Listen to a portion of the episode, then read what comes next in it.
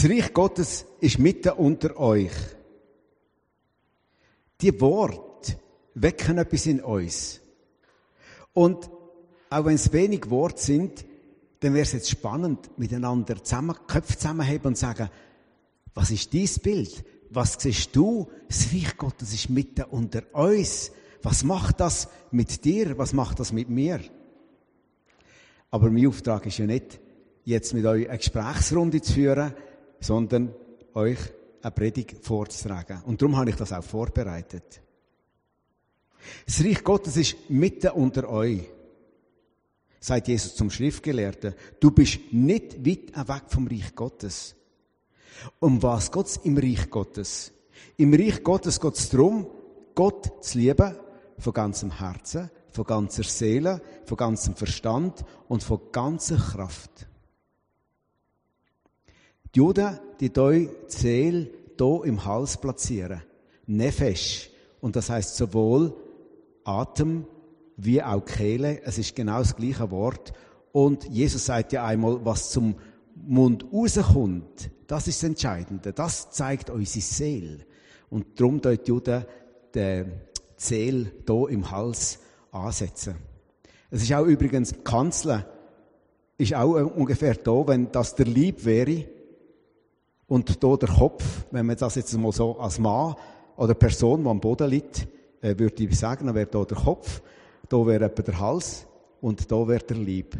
Dann ist sie ziemlich genau auf der Linie von Nefesh, vom Hals, Kehle und eben auch Kehle, Seele, lobe den Herrn meine Seele, lobe den Herrn meine Kehle. Was wir mit dem Mund hergeben, das gibt Gott Lob oder eben nicht. Also, wir sollen Gott lieben von ganzem Herzen, von ganzer Seele, von ganzem Verstand und mit all unserem Sein und ha ha Haben, ich muss schriftlich sagen, unserem Haben, unserem Besitztum, unserem Reichtum, unserem, unserer Körperkraft, unserem Wissen, unserem Können. Mit allem sollen wir Gott lieben und der Nächste wie uns selber. Früher haben wir dem gesagt, das doppelte Liebesgebot. Aber es ist eigentlich ein dreifaches Liebesgebot, wenn man es genau anschaut. Weil wir sollen Gott lieben und den Nächsten. Und wir sollen den Nächsten lieben, so wie wir uns lieben. Und nur, wenn ich mich selber lieben kann, kann ich auch den Nächsten lieben. Oder umgekehrt, wenn ich den Nächsten lieben kann, dann kann ich mir auch selber vergeben, äh, verlieben. Wir beten im Vater unser, das kommt ja am Schluss, vergib uns unsere Schuld, wie auch wir vergeben unseren Schuldigen. Und es ist ganz klar, wenn wir am nächsten die Schuld aufbewahren, dann bewahrt Gott uns die Schuld auch auf. Also, es ist reziprok. Es tut sich aufeinander rückbeziehen. So, wenn ich der andere liebe, so liebe ich mich. So, wenn ich am anderen vergehen kann, so kann ich auch mir vergehen. Oder umgekehrt, so, wenn ich mir vergebe, so darf ich auch am anderen vergehen. So, wenn ich mich selber liebe, darf ich auch den Nächsten lieben. So ist das Reich Gottes. In dem drinnen besteht es. Es ist eigentlich gar nicht so wahnsinnig schwierig, das Reich Gottes zu verstehen. Viele meinen, die Bibel ist ein Buch mit sieben Siegeln und es ist so dick und es ist so, so schwierig zu verstehen. Aber wenn man es abbricht, dann ist es eigentlich ein einfaches Gebot. Lieb Gott, lieb den Nächsten, lieb dich selber. Punkt. Das Reich Gottes ist mitten unter euch. Es gibt da noch ganz viele Gleichnisse, wo Jesus davor redet. Das Reich Gottes ist immer etwas Kleines, Unscheinbares, etwas, das nicht auffällt. Es kommt nicht mit Pauken und Trompeten. Es kommt auch nicht mit einer Lied Liedermelodie, wie wir gesungen haben, wach auf, du Geist der ersten Zeugen. So richtige Trompeten. Nein, es ist still. Das Reich Gottes, sagt Jesus einig, ist wie ein Sacherfeld. Und es geht jemand drüber und tut gute Samen aussäen. Ein Teil fällt auf die Strasse, die Vögel kommen, fressen es, es ist weg. Anderes Korn, das fällt unter Dornen. Es wächst zwar auf, aber Dornen uns ersticken. Das dritte Korn, das fällt, äh, das ist auf dünnem Boden. Wenig Humus. Das wächst zwar auf, aber es gibt keine, keine Serie. Es gibt keine Ernte. Und das andere Korn, das ist fällt in guten, vorbereiteten Boden. Tiefen Humus. Gut gedüngt. Und das bringt Frucht. Und Jesus sagt sogar am einen Ort 30-fältig, 60 und 100-fältig. Das ist natürlich enorm, was da an Ernte anfallen tut. Das ist das eine Bild, wo Jesus sagt vom Reich Gottes. Es ist wie ein Sacherfeld, wird ausgesagt. Ein anderes Mal sagt er, es ist wie ein Ackerfeld, wo ein Mann guten Samen ausgesagt hat. Aber in der Nacht kommt der Find. Sie Find. Und da streut schlechte Samen aus. Schienweizen. Weizen und Schienweizen. Unkraut. Der Schienweizen sieht zwar aus wie Weizen, aber es gibt keine Ehre und es gibt keine Ernte. Und eben, das andere ist vom, Sur, vom Surteig und vom Senfkorn, das haben wir gehört in der Lesung. Es ist immer etwas Kleises, etwas Unscheinbares. Das Reich Gottes kommt nicht plarig, sondern es kommt ganz leislich und bescheiden und es ist schon da. Es ist mitten unter uns. Gott hat einen Kern in uns hineingelegt. Wir haben von Gott her das Leben in uns und wir wissen, wenn er anspricht, dann können wir auf das Antwort geben. Das Reich Gottes, wie kommt das auch noch? Am Ende der Zeit wird uns erzählt, wie es wird sein. Und das ist eigentlich dann die Predigt von heute. Das ist aus dem Micha-Buch im vierten Kapitel. Dort erzählt uns der Prophet Micha, wie es in Zukunft wird sein. Dann kommt das Reich Gottes ganz anders. Und am Ende der Tage wird es geschehen, da wird der Berg des Hauses des Herrn feststehen als Haupt der Berge. Und erhaben wird es sein über die Hügel. Und die Völker werden zu ihm strömen.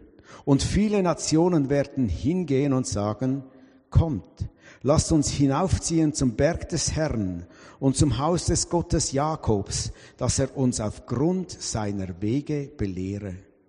Und wir wollen auf seinen Pfaden gehen, denn von Zion wird Weisung ausgehen und das Wort des Herrn von Jerusalem. Und er wird richten zwischen vielen Völkern und Recht sprechen für mächtige Nationen bis in die Ferne. Dann werden sie ihre Schwerter zu Pflugscharen umschmieden und ihre Speere zu Winzermessern. Nie mehr wird Nation gegen Nation das Schwert erheben und sie werden das Krieg führen nicht mehr lernen. Und sie werden sitzen, jeder unter seinem Weinstock und unter seinem Feigenbaum, und niemand wird sie aufschrecken, denn der Mund des Herrn der Heerscharen hat geredet. Ja, alle Völker leben, ein jedes im Namen seines Gottes. Wir aber leben im Namen des Herrn, unseres Gottes, für immer und ewig. Amen. Wort Gottes aus dem Micha-Buch, 40 Kapitel. Der Prophet Micha war ein Mann aus Moreschet. Er war ein Hirt von Beruf. Also auch ein Laie wie ich. Und er hat etwa 40 Kilometer außerhalb von Jerusalem gewohnt. Und die Propheten, die benutzen natürlich einen Prophetenspruch. Und ich versuche jetzt ein paar Sachen ein bisschen zu erklären, wie ein Prophet redet. Es fängt damit am Ende der Tage.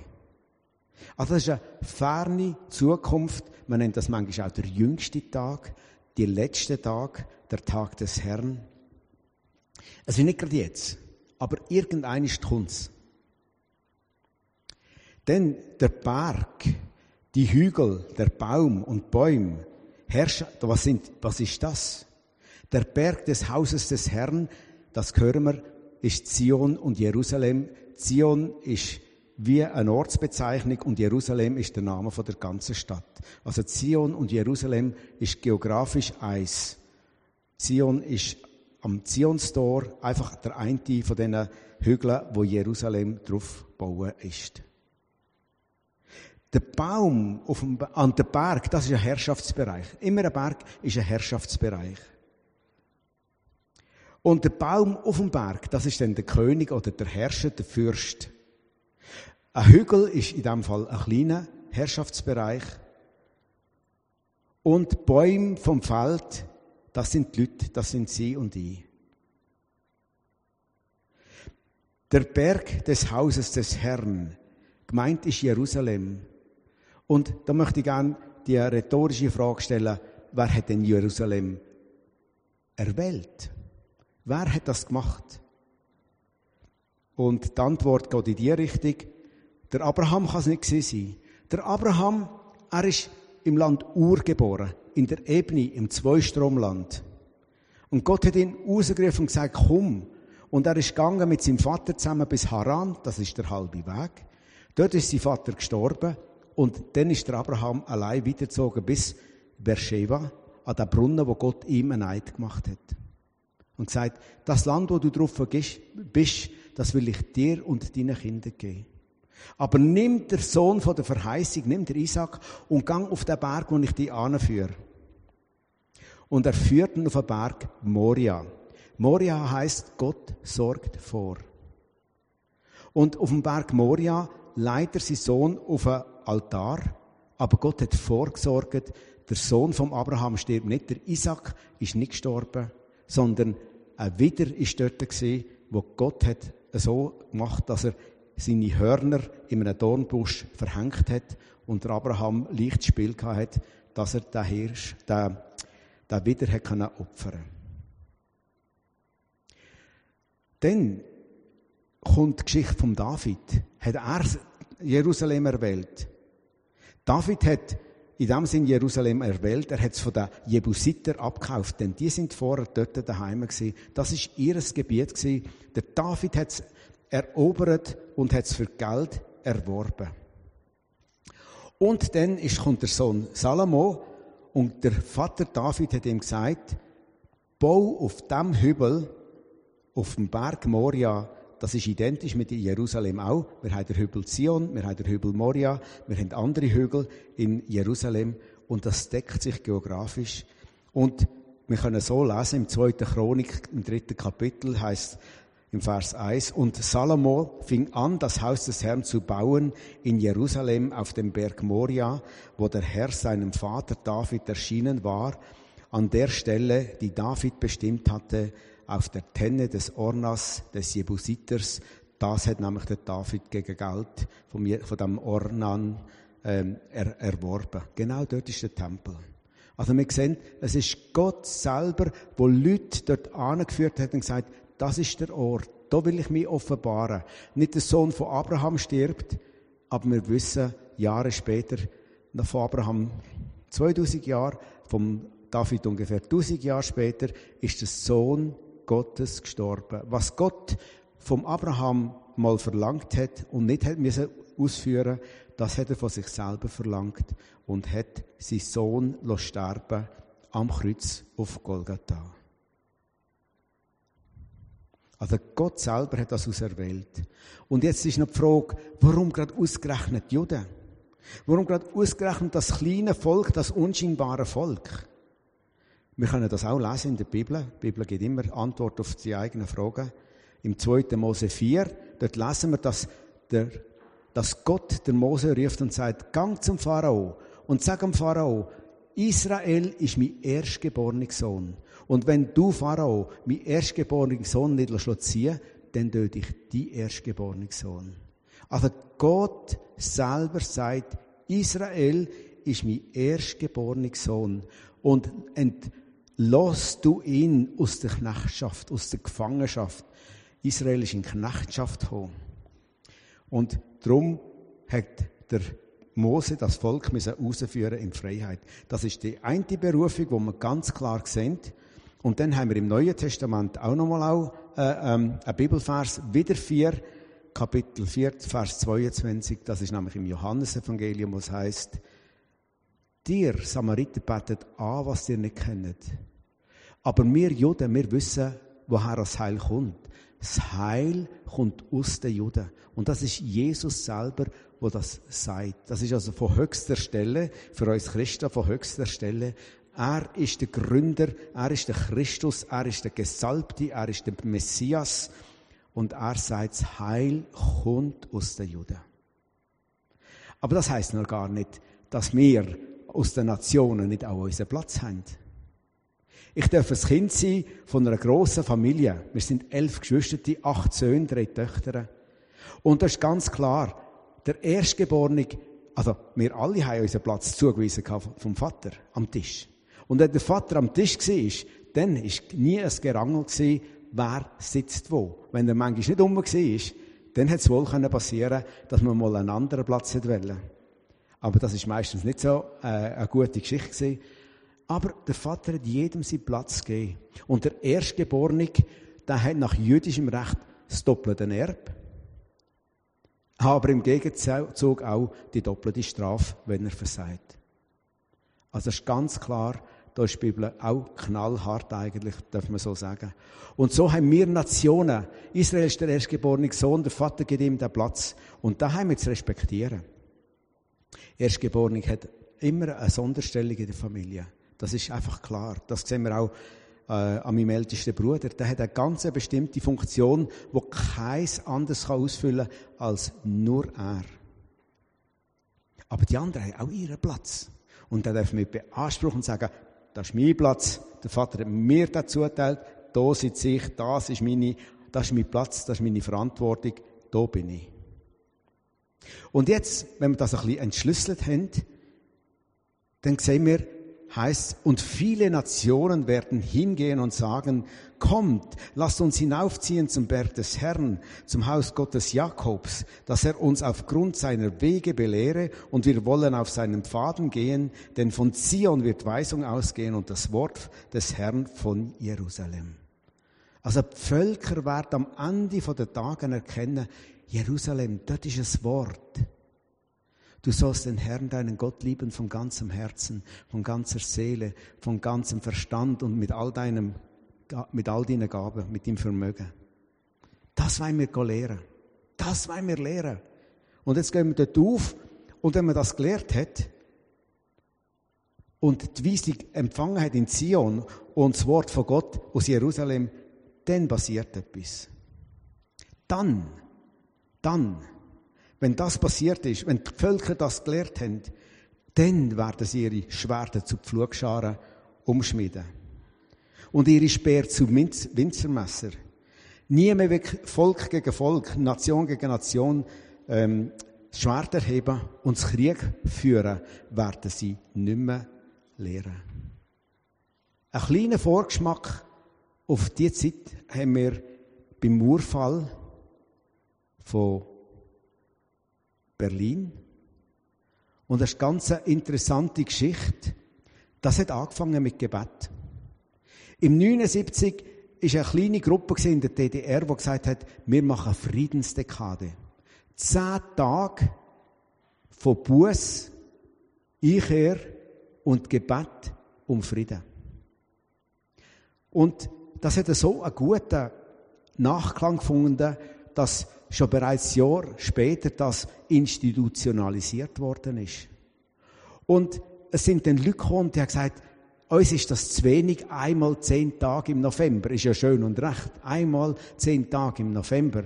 Aber wir möchten das strenger haben. Und so ist ab 82 ist in der Nikolaikirche in Leipzig hat das angefangen. Montag, 17 Uhr sind die Leute gekommen zum Gebet.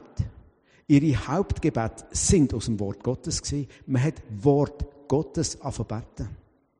Man hat äh, der Lobgesang von der Maria alphabeten.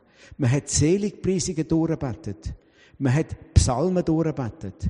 Und aus dem aus ist eine ganze Bewegung entstanden, bis dann schlussendlich im 89 eben so weit war, als aus diesen paar wenigen in der Nikolaikirche 350.000 Leute sich zusammengefunden haben, in und neben der und um die Kirche herum in Leipzig. Und in Berlin ist dann passiert, dass die ganze Mauer dann eben friedlich gefallen ist. Durch Gebet und Wort Gottes ist die Mauer gefallen. Und was für mich noch ein ganz witziger Aspekt ist, Gott hat Humor. Nikolai. Kennt ihr den Namen Nikolai? Nike, da kennen wir alle. Nike, oder? Nico. Nike, sagt man heute. Das ist die griechische Ausdrucksform. Sieg. Er ist der Gott vom Sieg, der Nike. Sieg. Und der Laios, der Laie kennen wir, oder? Das ist kein Fachmann. Das ist der gewöhnliche Mann von der Straße, die gewöhnliche Frau von der Straße. Das sind Laien. Wir sind alles Laien. Wir sind nicht Kleriker, wir sind Laien. Und wem gehört der Sieg? Am einfachen Volk. Nikolaikirche. Dort hat es angefangen. Und es ist zu dem gewaltigen Murfall, Murfall gekommen, ohne Gewalt, ohne Schwerter, Kriegswaffen, ohne Speer und Spieß. Durch das Gebet. Einfach als ein kleiner Vorgeschmack auf das, was einiges wird sein. In der Zukunft wird es so sein, dass ganze Völker, nicht nur aus Leipzig, sondern ganze Völker werden Delegationen schicken und sagen, geht mal auf Jerusalem, geht mal hören, was zu machen ist. Und dann werden wir unsere Schwerter umschmieden zu Pflugscharen. Stellt euch vor, wir würden jetzt all das Geld, das in Krieg investiert wird, in Landwirtschaft, in Spital, Gesundheitswesen, Bildungswesen, Sozialwesen investieren. Wir würden im Paradies leben. Man hat errechnet, dass Menschen 11 Milliarden, Milliarden Menschen kann tragen und ertragen. Es hätte genug für 11 Milliarden Menschen auf dieser Welt. Nur ist das Problem, dass es zurzeit nicht so verteilt wird, dass es für alle gelingt. Die einen haben den Überschuss, die anderen haben Mangel. Und, aber am Ende der Tag sagt der Prophet, dann wird es passieren. Dann werden die Völker aufziehen. Und sie werden aufhören. Und manchmal ist es ja auch nicht nur Nationen, sondern dass auch wir selber das Krieg führen gelernt haben. Dass wir im Kleinen Krieg führen. Man muss nicht sagen, entweder eine Zwist oder eine Auseinandersetzung. Aber dass wir, wir, wir haben immer wieder so etwas unter uns, in uns selber, eine gewisse Unruhe und man kann nicht in Frieden und Harmonie miteinander leben. Sondern man ist aufmüpfig. Man mag dem anderen etwas nicht gönnen. Man hat das Gefühl, der andere kommt mehr über sie oder der andere ist bevorzugt, ich bin benachteiligt. Und dann haben wir auch bald ein Schwert, natürlich symbolisch gemeint jetzt, nicht wirklich ein Schwert, aber symbolisch, Wort, die kann auch verletzen wie Schwerter. Oder eben wie, wie, wie ein Speer, dass man einem anderen ein Pfeil ins Herz schiessen tut.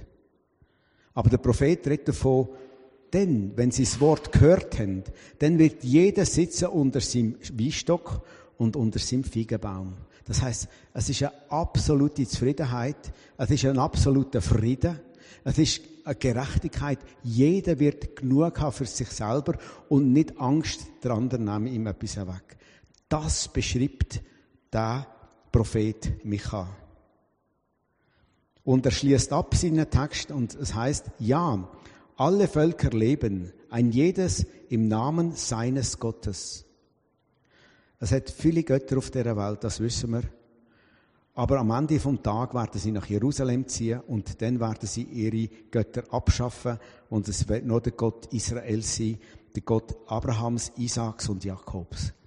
Und darum sagt auch der Prophet, wir aber leben im Namen des Herrn, also das heißt des Ewigen, unseres Gottes für immer und ewig.